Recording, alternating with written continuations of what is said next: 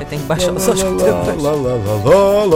bem, hoje tínhamos muito para onde escolher, eh, mas eu vou escolher eh, pela hum, a mais Começar agora obtusa. aos saltos. A mais Ah, não. estranha, a mais, a- a- o comentário mais esquisito. Eh, então, isto, eh, eu gosto muito de encontrar indignação eh, naquelas notícias onde a pessoa.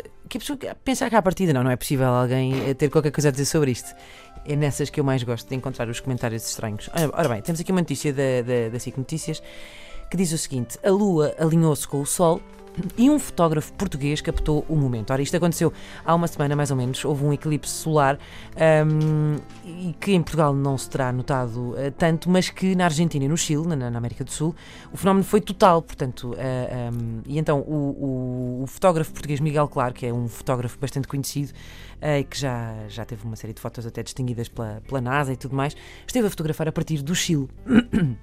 Mas a questão não é essa. A lua alinhou-se com o sol e o fotógrafo português captou o momento. E comenta assim o Sr. Carlos Bravo. Nota. Fotógrafo era lusitano e não português, como diz.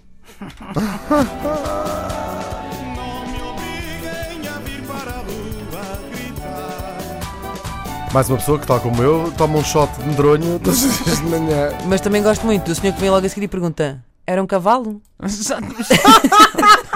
Ah, isso é o melhor.